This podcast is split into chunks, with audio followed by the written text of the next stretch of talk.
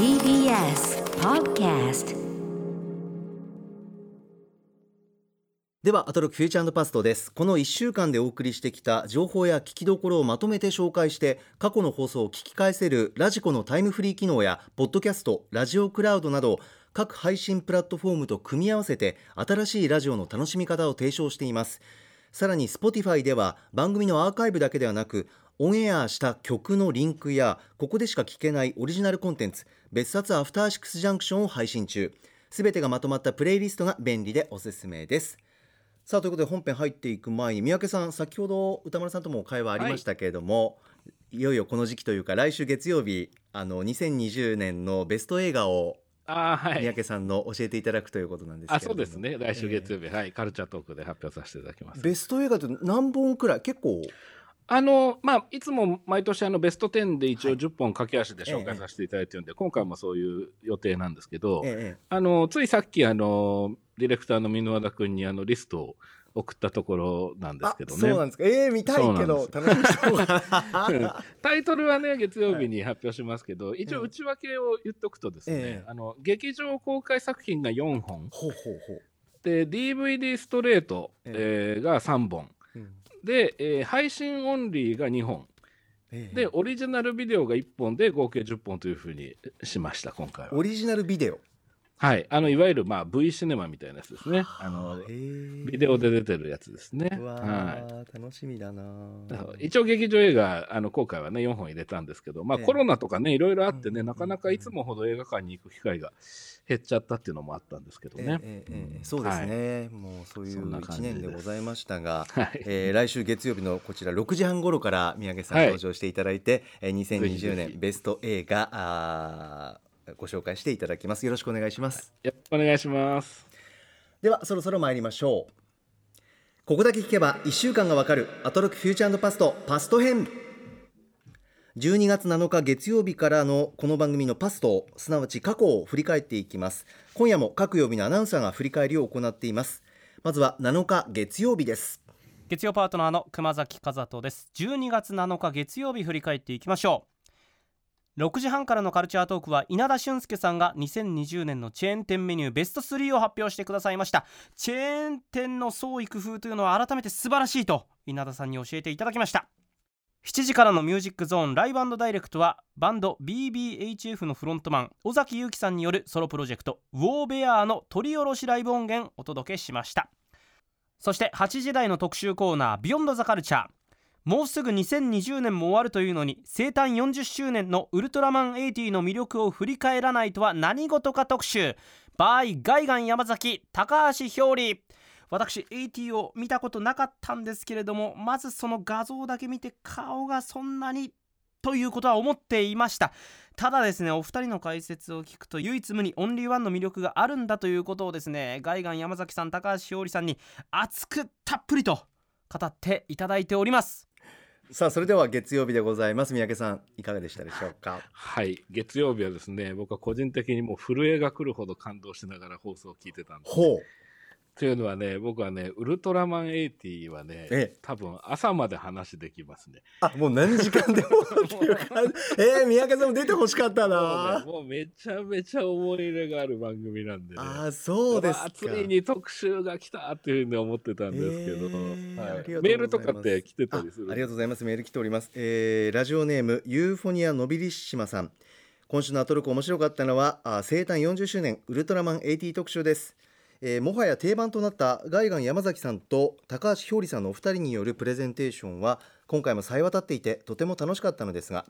そんな中中盤で触れられたウルトラマン80はウルトラシリーズを見て育った世代が作り手に入っていない最後のウルトラ作品という指摘は目から鱗が落ちる思いがしました。正直私自身特集内でもたびたび触れられていた平成ガメラが公開された時期などはファンが作り手の中に入っていくことやファン上がりの作り手が自ら面白いと思える作品作りをすることにもろ手を挙げて喝采していた一人です。しかしファンの心理をつかみきれない作り手の瞑想が面白い面白くないという二元論に収まらない独特な味わいの作品やエピソードを生み出したことを思うとファンが作り手に入っていないことでしか生み出せない何かがあるのでは？さらには、サンプリング的な手法以外のやり方でしか生み出せない何かがあるのではといろいろと考えさせられましたということでございます。うんはいはいあのそうでしたね。あのガイガンさんと高橋さんお二人いらっしゃって、ええ、でその、まあ、本当にね研究すごくねされてるじゃないですかその特撮に関してねお二人とも、え、でその特に今メールにもありましたけど指摘がありましたけどもそのウルトラマンを見て育った人が大人になって作り手になってウルトラマンを作るっていうことが、まあ、今割とデフォルトになってる部分がおそらくあるんだと思うんですよね、だからそのあの話の続きとかあの当時もしこうだったらこうかもしれないというパラレルワールド的なこととかメタ的な視点であったり批評的批評眼的なものが入ってたりとかいろいろそういう面白さはあると思うんですけど、まあ、その前の最後の作品なんじゃないかっていうご指摘ですよね。はい、でね僕はね、あのー、実は言うとそんなに詳しいその裏話とかは知らないんですけど単純にリアルタイムにオンタイムに、まあ、あのものすごくワクワクして見てた世代としてちょっとね、あのー、楽しみながら放送聞いてたんですね。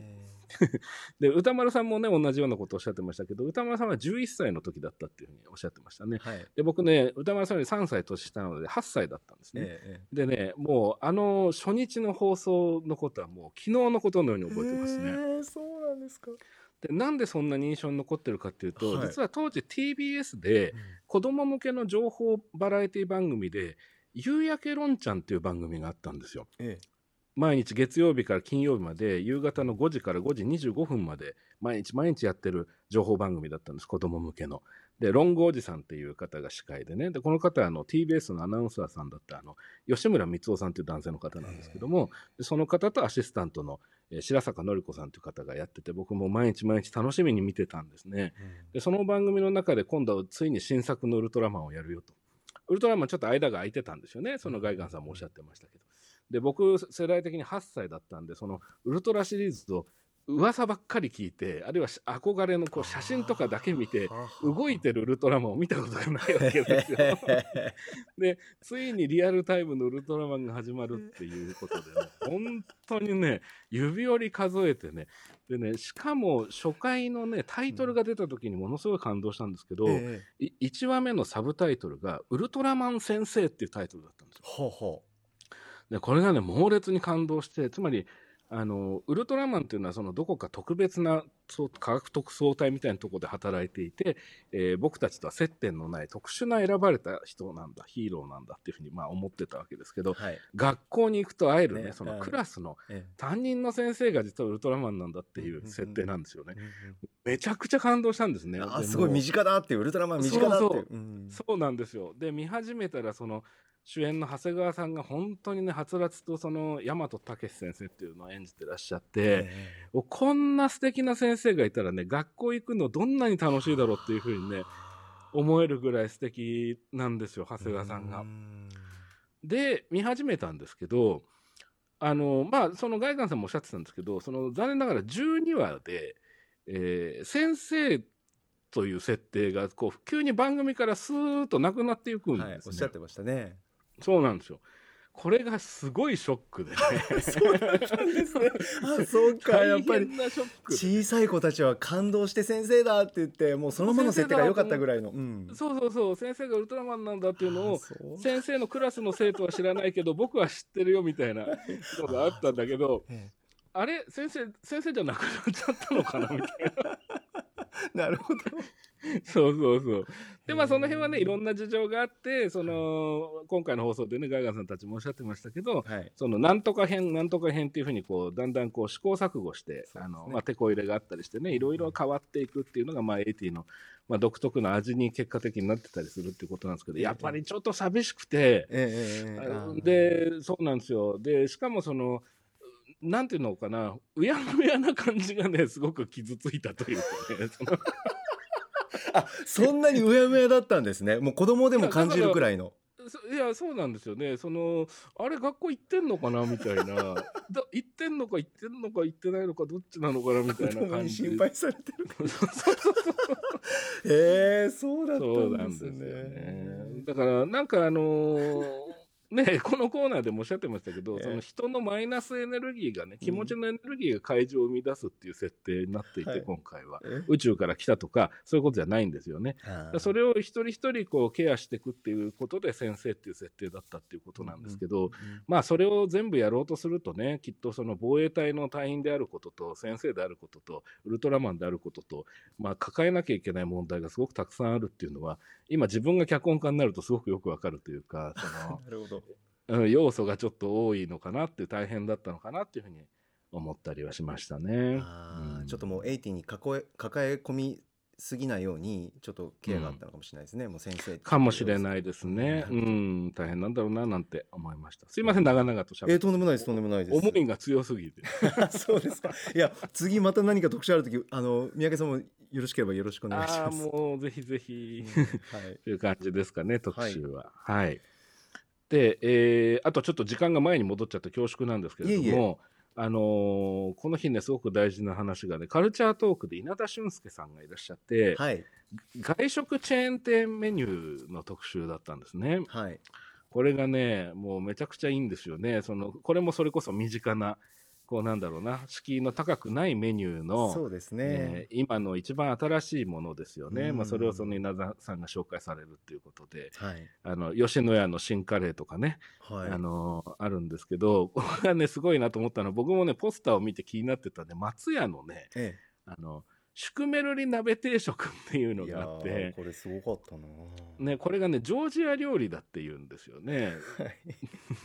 でそうそう。でしかもその松屋世界気候シリーズ第1弾って銘打ってて。でまあ、それがね残念ながらコロナの影響とかもあって2弾がまだないってことでね、えー、そうすごい楽しみなんだけどなと思いながら聞いてましたね、うん、すごいですね。ジョージアってなかなか意識しないところだよなと思います。そうですね。うん世界一ニンニクを美味しく食べるための料理として松屋に登場したということですね。ちょっと詳しくはこちらのカルチャーと聞いてほしいんですが。そうですね。なんか他にもサイゼリアとかねあとあのロイヤルホストのねあのちょっと、面白いこうなんだろうなオプションとしての食べ方の話とか出てくるんですよね、ね、これこれをオプションでつけると美味しいよっていうのね、この辺もね、すぐ明日から実行できるところがいいなと思いながら聞いてました。ね、ぜひお試しあれと言いますか、まあテイクアウトもね、各店舗いろいろやってますし、そうですね。はい。いかがてはいかがでしょうかというところですね。はい。そんな感じでしょうか。さあそしてちなみに今週の別冊アフターシックスジャンクションは先ほど三宅さんも振り返っていただきましたウルトラマン80特集ポッドキャスト特別編でございますこの後9時から配信です、えー、ゲストのガイガン山崎さんそして高橋ひょうりさんが参加して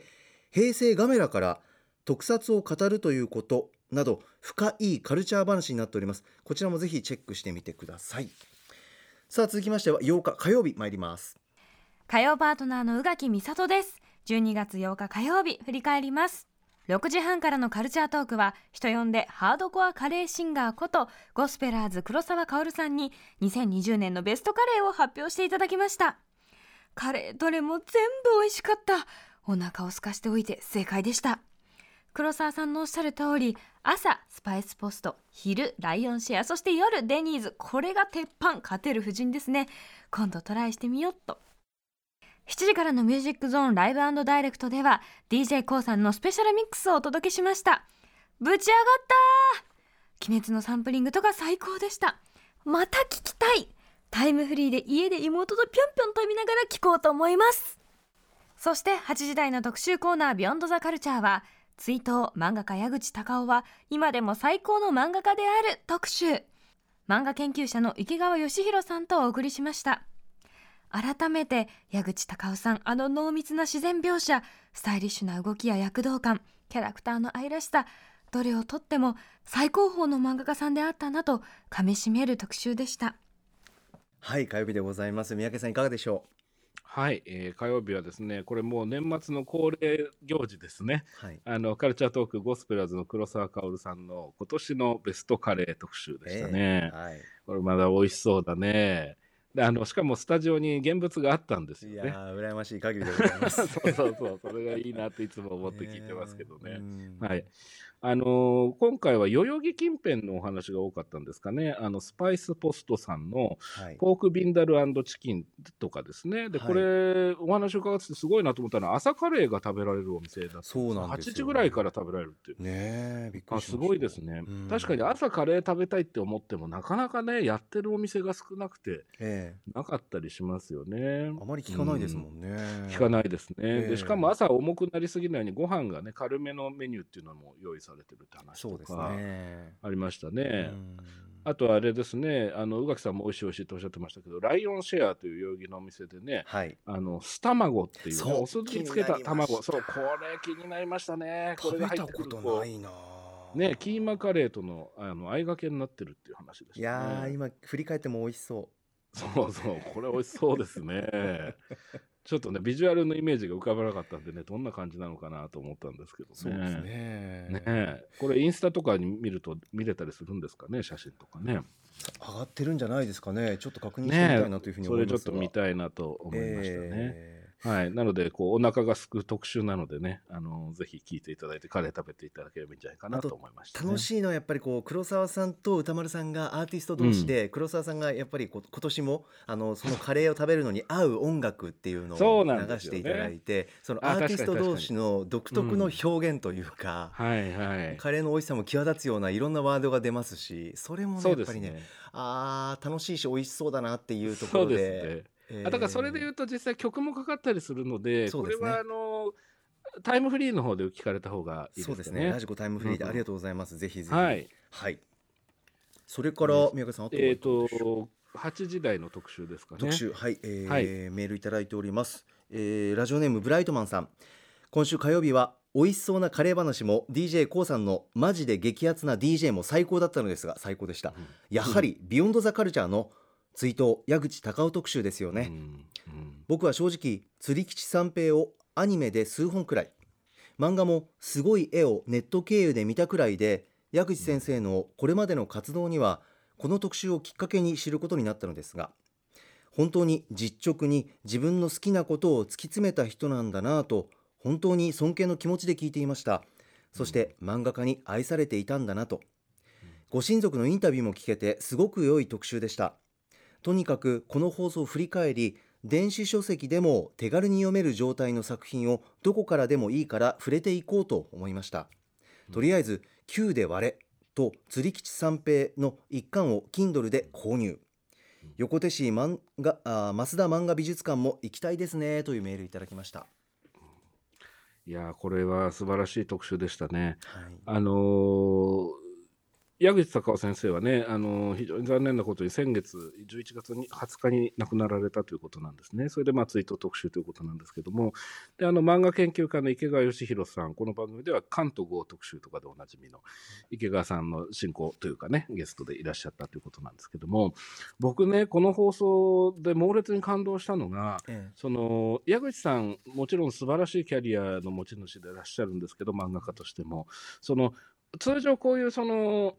追悼的な特集になると割とその方のその社会的なその作品の業績っていうものを称える話っていうものにまあ終始しがちだと思うんですね。でもちろんそういう部分もありますけども、あの今回の特集がね全体的にやっぱりこう一人の人をこう忍ぶ時間になっていたというか、あのとても大切ななんかこう優しい時間になってたなっていう印象が僕はすごく強く残ったんですよね。うん、あの矢口隆夫さんという方の、まあ、人生が垣間見えるというかそこにこう僕たちがこう寄り添っていくというか想像していくというかそういう時間になってたなっていうのをすごく感じましたね。ですからご家族のお話も聞けましたしそういったところから本当にリアルなお人柄というのに触れられた時間だったなって。うん、そうなんですよね。あのー実際番組の後半の方でね今おっしゃった通りでその山口さんのあの次女でいらっしゃいますかねその薫さん、はい、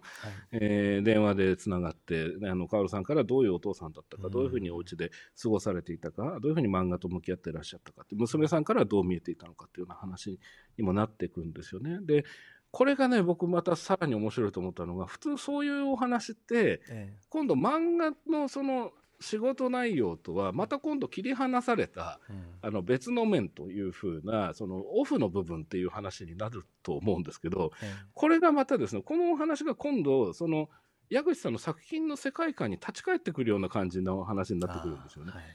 うん、で歌丸さんもあの常にそのあの矢口さんのその育ってらした環境であったりその子供時代に感じた実感っていうものがこの描写に入ってるんじゃないかっていう、その眼差しの部分にこう注目してお話しされてたっていうのもあると思うんですけども、あの決してここがなんかこうレイヤーが2つあるような話にならないんですよね。こうずっとこう一つのレイヤーの中にやっぱりその山口矢口さんのお人柄と作家性っていうのがこうずっとこう混在してるような話になっていて、でかつねあのその薫さんがねそのご結婚されるにあたってねその矢口さんからお手紙をが届いたっていうような話とかねあのそのそこの書き出しの部分を紹介されたんですけど、まあ、これがまた素晴らしい言葉でね文言でスタートするお手紙だったりとかしてね。そうですね。お父さんから娘さんへの手紙、うん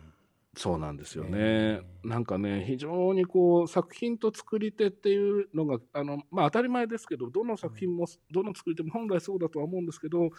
あの、確実に一人のマインド、一人の心から生まれてるものなんだっていうことを改めて感じさせる時間だったなっていうふうに思いましたね、うん、そういった面でいうと井上陽水さんの大ファンでいらっしゃったというのも、ね、何かこう、うん、皆さんが納得されるような歌丸さんもおっしゃってましたが結びつくようなやっぱ自然の描写ですとか、ね、そういったところにやっぱりこうアンテナを持ってらっしゃる方でっていうところで、うん、そうでしょうね。面白かったですね、でおそらくそういう時間だったからこそなんだとは思うんですけど、あのーエンディングのトークのところで、歌丸さんがね、その、あの、今、森田義満さん、映画監督の森田義満さんの5本を準備されていて、で、以前、アトロクが始まった年も、あの、1年間ずっとね、森田義満さんの特集上映をね、ずっと、あの、歌丸さんがトークイベントやられたりしてましたけど、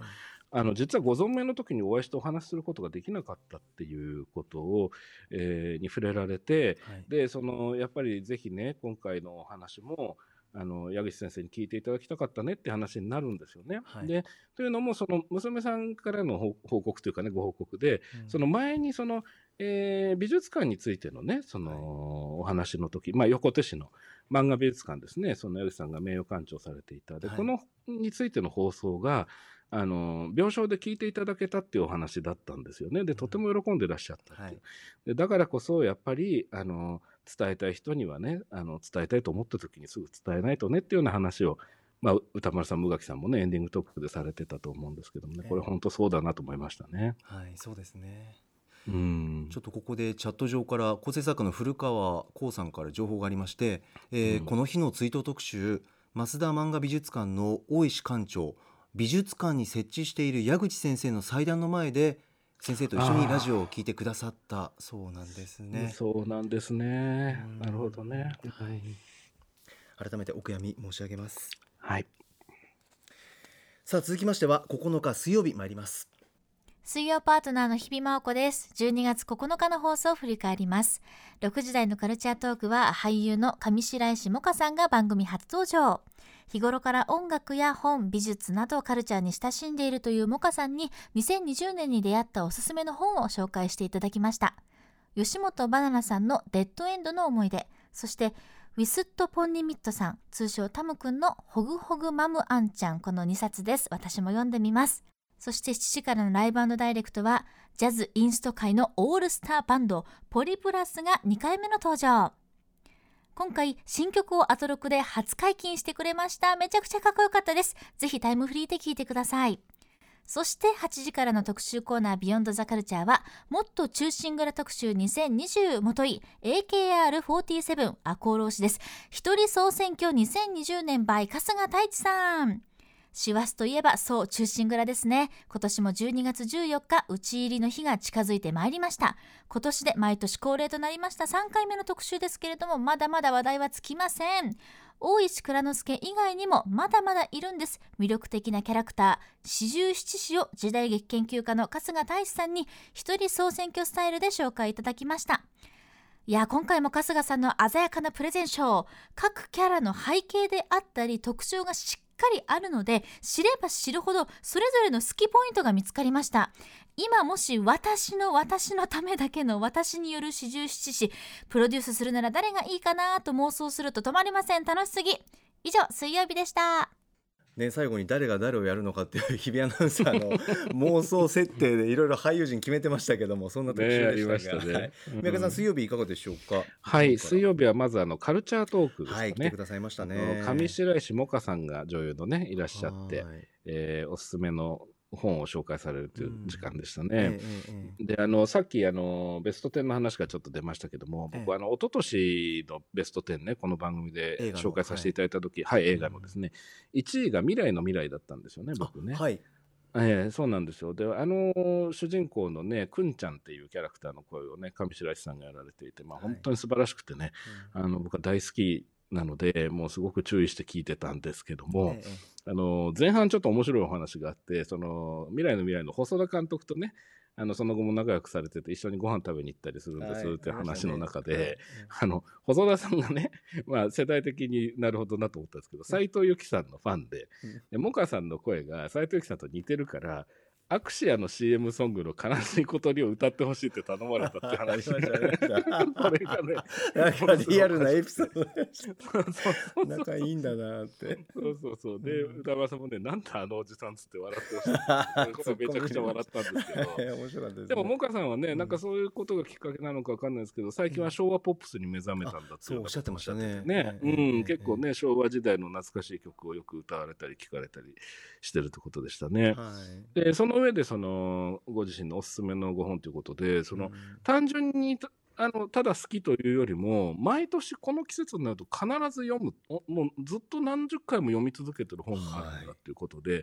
うん、あの吉本バナナさんの「デッドエンドの思い出」をご紹介されてたんですよね。はいでね、この時にね、もかさんが面白いことをおっしゃってて、あの、実際に辛い時とかしんどい時っていうのはいろんなものが特別に見えたりすると。で、そういう時の尊さみたいなものがこの本に詰め込まれてるような気がするっていうことをおっしゃってて。印象的でしたね。そそうなんですよね。わ、はい、かります、うんはい。だから、あの、とても感度の高いというか、うん、あの、あのー、なんだろうな、こう、実際に書かれている情報の本当にこう、何倍もの、その、レイヤーというかね、そういうものを感じ取りながら読まれてるんだなっていうのを、すごく感じましたね。うん。で他にもねそのまあちょっと一節を読まれるくだりとかもあったりしますし、はい。あのぜひぜひ聞いていただければと思いますけども、えー、ご本人もおっしゃってましたがカルチャー味があるということで。カルチャー味があるね、はい、おっしゃってましたね。上白石さんのカルチャー味も感じていただけたらなと思います、はい、カルチャー味面白かったですねそれ面白かったです。ねはい。さあそれから宮家さんいかがいたしますあとはやっぱり春日さんの特集ですかね。はい。メールいただいております、こちらラジオネームミッシェルガンエレファントカシマシ男さんから、えー、今週は水曜日の春日太一さんが語る中心蔵特集2020が最高でした。ランキング形式で発表される中心蔵のさまざまな登場人物。その人物の物語とともにかつて映画やドラマでその人物を演じた俳優を春日さんが列挙することでものすごく分かりやすく中心蔵の魅力が伝わる内容でした。あまりに分かりやすいからかしまいには寺坂吉右衛門はイケメン枠でと春日さんが言った瞬間に 日比アナウンサーがシャラメだとノーボーダーなキャスティングを口にした時は笑いました、えー、また著作をほぼほぼ買っている春日さん好きであり、えー、この玉袋筋太郎さんの隣にいるサンプラザ中野みたいなの誰？と私に聞いてきて以来そのテレビの姿を見ていつの間にか歌さんと呼ぶほど魅了された70になる私の父から。歌さんと春日さんの中心蔵特集っていつやるの？と聞かれラジコのタイムフリーの使い方を教えて父とお酒を飲みながらこの特集を聞いたのですが聞き終わった後父がリビングに中心蔵酒息子。このシチュエーションもはや正月だなとつぶやくほどこの特集のおかげで いち早く正月気分を味わうこともできましたということです。素晴らしいですね。素晴らしいですね。え中心蔵？え息子、えー、リビングに中心蔵と酒と息子。これはもうもうもはや正月だなというシチュエーションというふうにお父さんがつぶやいたらしいですいやいい話ですねこれは。なるほどね。はいいいや、あのー、中心蔵の特集を春日さんが担当されるっていうのは、はい、実は毎年この時期に行われていることなので、ね、もしかしてこう字面だけ読まれた方は、それ前もやったじゃんと。ええ、また今年も同じなんじゃないの？とそれ前聞いたよって思われる方いらっしゃるかもしれないんですけど、はい、実は全然違うんですよね、え、その毎年切り口が全く違ってて、でそれ自体が一つの中心蔵になってるというかですね、うんうん、まあ、それこそ中心蔵って毎年大体テレビとかね、あの CS とか BS とかも含めると昔のやつとか必ずやってて、またやってるよってつい思うんですけど、うん、全部違うんだよとそれぞれの魅力があるんだよっていう話でも今回あったんですね。だから構成自体がねそのコーナー自体がその中心蔵ともリンクしてるような感じがあるなとまず思ったんですけど、その上で今回の切り口何が面白いかというとあの AKR、えーはい、一人総選挙っていうことで AKR ってなんだよってことなんですけど赤穂浪士の略赤穂浪士。まあそれは AKR かもしれないけどさっていう。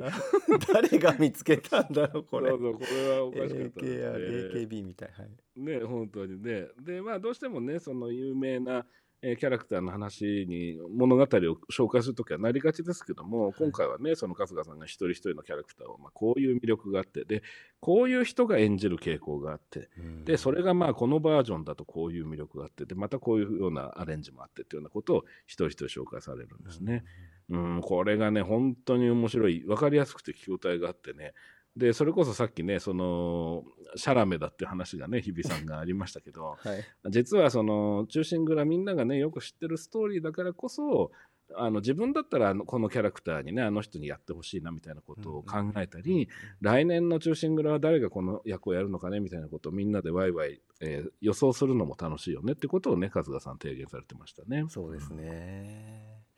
いや本当にとにかく春日さんのやっぱりこう一人一人の登場人物それから俳優さんによっていろいろとちょっとこうまたこうストーリーが違ってたりとかっていう幅の広さっていうか、もういろんな要素あのコンパクトに小話で具体的に お話しされてるからもうもはやこの特集がなんかちょっとこういろんなこう中心蔵のいいシーンを あの、ね、見ていくかのような 楽しさっていうかもう春日さんも本当さすがでいらっしゃるなっていうかいや本当ですね。贅沢な、うん、なんかこうはいお話おしゃべりですよね。そうですよね。だから中心蔵の話をを聞いて、うん、で中心蔵が見たくなるっていう風な流れになってるんですよね、これがすごいなと思ってね。いや本当にでタイミング的に見ようと思うと、まあ、今ね、うん、CS とか入ってらっしゃる方だったらね今今もつければどっかでやってるかもしれないぐらいの勢いで、ね、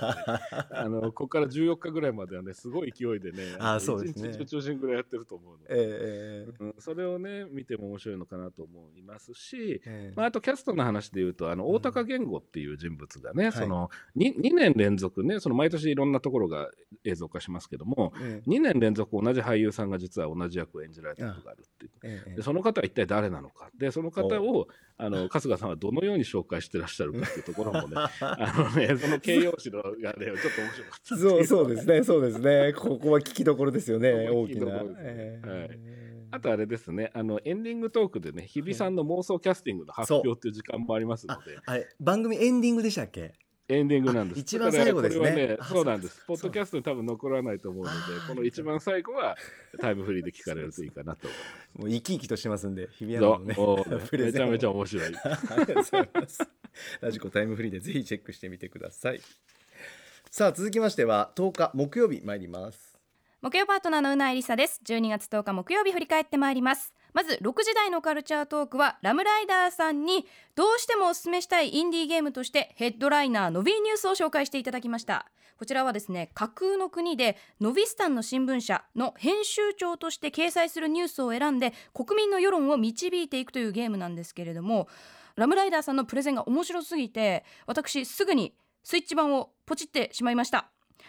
えー、これね何が説明で面白かったかっていうと全方位でのハッピーエンドを目指すものではなくて自分の選択がどう作用するかその過程を楽しむゲームっていうのがなんかこう今までゲームプレイする上でハッピーエンドになるためにはどうすればいいのかって動いていたんですけれどもそうじゃない角度からゲームを楽しむっていうのが非常にこう説明として面白くってすぐにやりたいと思いました。ぜひ皆さんも遊んでみてください。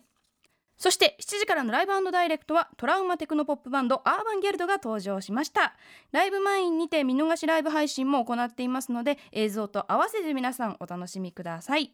そして8時からの特集コーナービヨンドザカルチャーは勝手に大予想ゲームオブザイヤー特集2020ということで去年と同じくゲームジャーナリストのジニさんと IGN ジャパンのライタークラベエスラさんお二人に一体どのタイトルが今年のゴティを取るのかというのをお話ししていただいたんですけれども、まあ、2人がね何が取るかっていう話も面白かったんですけど私はですね個人的に2人が選ぶゲームオブザイヤーのタイトルが結局最終的に同じタイトルになったっていう結末が面白かったんですよ。2人が選んだ作品は一体何だったのかぜひこれはタイムフリーで聞いてほしいです。以上木曜日でした。はい木曜日三宅さんいかがでしょう？はい、えー、木曜日はですね、これね、あの、オープニングトークがね、ええ、あの、またね、いつも通り、もうめちゃくちゃ面白くてですね、あの、なん、なんと言ったらいいんだろう、こう、まあうないアナウンサーがとにかく先週夏休みを取っておりまして、ええ、どう過ごしたのかというところですよね。そうそう。そうなんですよね。山本さんがね先週代役をされて、ね、そうですね木曜日、はい、はい、で一体どう過ごしてなったのかって話なんですけどまあなんというかいつもの感じといいますかね、うん、こう。取り立てて中身のない内容なんですけど、それが、いや、これ褒めてるんですよ。めちゃくちゃ。いや、本当に盛り上がってましたね。めちゃくちゃおかしくて、そう、自炊をしようと思ったっていう話から始まって、はい、で、まあ、じゃあその自炊とはどういうものを指すのか、で、そのうないさんはどのようにその準備をするのかみたいなことがね、あまあね、ゲラゲラ笑っちゃうぐらい面白くてね。もうなんかやっぱり、歌丸さん突っ込んでくださって、やっぱ、うないとのやっぱ、やっぱ往々にしてなんかこうボケとツッコミのようなテンポ感というか、面白さっていうか、ね、なんでなんでしょうね。なんですかね。木曜日特徴ですよね。うないも伸び伸びしてるし、はい、うん。で僕思ったのがなんかこうあのうわラジオ聞いてるっていう感じがねやっぱりするんですね、はい、この木曜のオープニング、そうですね、えー、そうなんですよ。で別に他の曜日が、あのと比べてどうこうではなくてみんなそれぞれの違いの魅力があるんで、あれですけどただなんだろうザ・ラジオっていう感じがする。僕はそうなんですよね。笑えるし安心感というかちょっとほっとするしみたいな。身近なテーマでみたいな。そうそうそうです、ね、なんかねそれで思ったのが、えこのオープニング木曜のオープニングをなんか僕あの年末大掃除する時とかにも立て続けにかけとこうかなと思っててこう。なんかずっとこういうやり取りがやれ焼肉だ抹茶だみたいな話とかも含めて。ポッドキャストがなんかでそうそうそうそう、はい、でゲラゲラ聞きながらこう雑巾がけとかしてると楽しいかなと思ってなんかこう。そうですよね。何か作業する上で聞くには本当にちょうどいいのかなっていうふうに思いますそんなふうに思いましたね、はい、ありがとうございます。はい、ってい。うのがありながら、ええ。えー、この日はね特集がまたねすごく面白かったんですけどね、うん、メールとかって来てますメール来ております。ありがとうございます、えー、こちらラジオネーム南向きの鳩さん。えー、今週木曜日の Beyond Beyond the Culture Game of the Year 2020勝手に大予想面白かったです、うん、オープニングのショーのあり方について倉部さんとジニさんの意見がぶつかり合ってヒヤヒヤしながら聞いていました。ゲーム業界の全体の底上げをするか細かな部分を評価していくかなど2人の言いたいことがよくわかります。とんでもない2人の熱量がビンビンに伝わってきました。アトロクの特集で意見がぶつかることは少ないので聞き慣れていない身としては心臓に悪かったです。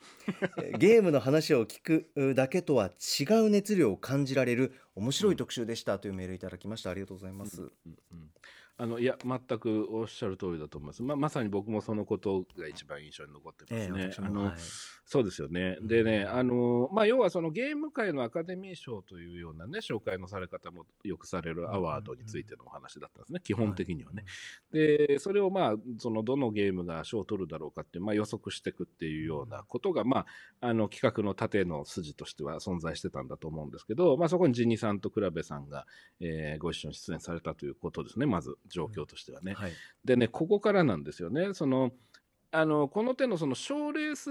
特集っていうのは、あのさっきの業績を称えるじゃないんですけど、こう賞っていうもののその本質にあまり触れずに、そのどの作品が賞を取るかっていうこのゲーム性みたいな部分、それこそその、そこを考えていくゲームみたいなところに、まあ、特化して話が多いと思うんですけど、今回入り口が実はこの賞自体に対して問題提起をするっていうところから始まるんですよね。はいうん、でね、それがね、あのー、まあ、なんだろう、えー、まあ、例えばその、えー、審査する場合のね、その締め切りですよね、そのないついつまでに発売されたゲームが対象になると。ところが、そのノミネートが発表されるまでの時間を逆算して考えると、その人がちゃんとプレイをできたのか、そのあのそのゲームを吟味できたのかっていうことが、まあ、ちょっと疑問が残るっていうような部分から始まって、まあ、いろいろな話が出てくるんですけど、はい、あの愛ゆえなんですよねお二人ともね。そうですね非常に深い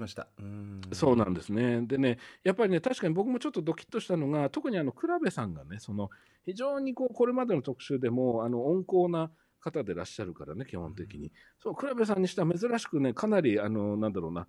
声のねそのなんだろうなトーンであったり、えー、すごくねこうエキサイトしてらっしゃる部分みたいのも感じたしあ、ね、の本当にお二人ともその日頃大切にされていることに、うん、えー、ついて話をしてくれてるんだなとその、うん、あの包み隠さずね。あの多分もっとこう変まあ平たい言い方をするときれいごとに話を進めることはできたんだと思うんですよねこれ。あの、ええうん、でもそうじゃないんですよね。きっとそのここは、あのご自分の中の金銭にやっぱりどうしても触れてしまうし、おそらくそのお仕事されてる上でもものすごく大切にされてる要素なんだなというのがねものすごいこう伝わってくるんですよね。うん、だから実はその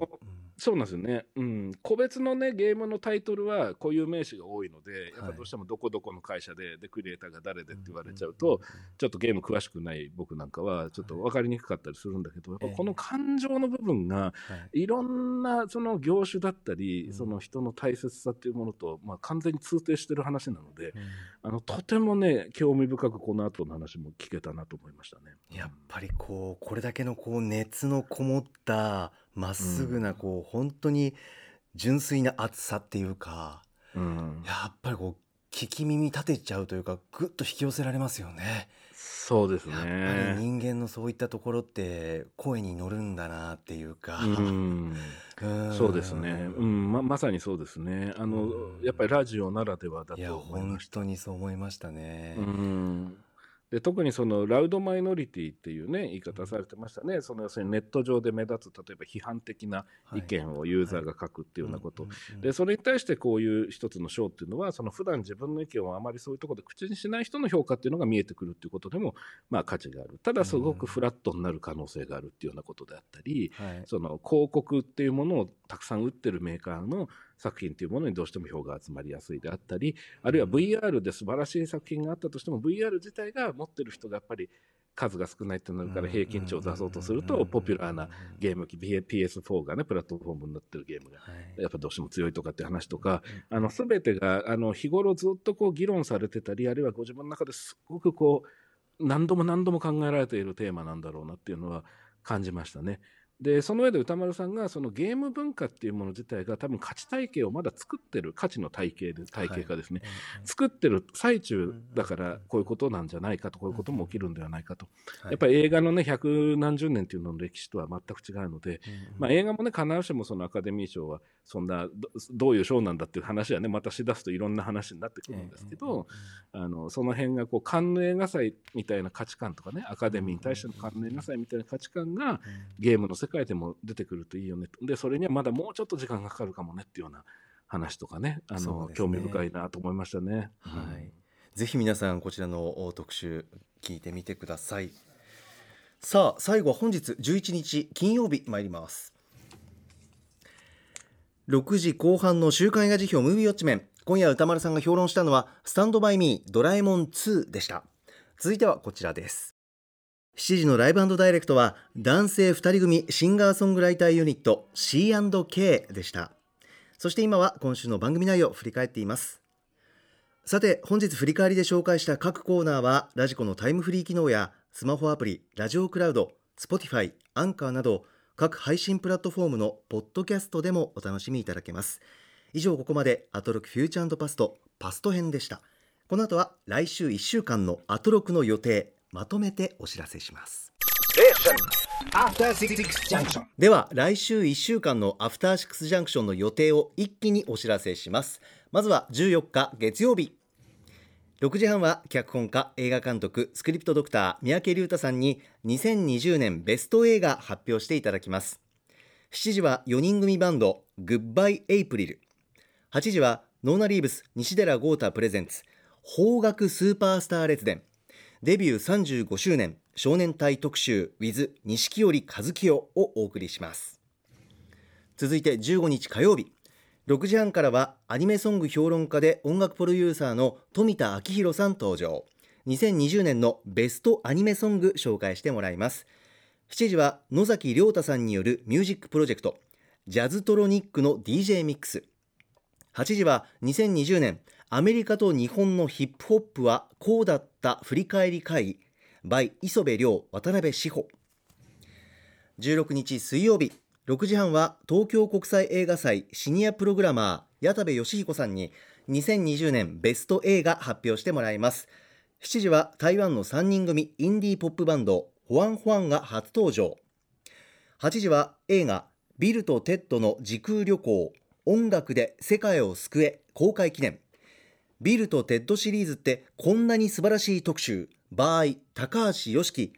キアヌ・リーブスアレックス・ウィンター。ラジオ独占インタビュー。17日木曜日6時半は山本さほさんに2020年のベストゲームについてお話しいただきます。7時はラッパーでシンガーソングライターのアソボイズムさん。8時は人気シリーズ国産 RPG クロニクル。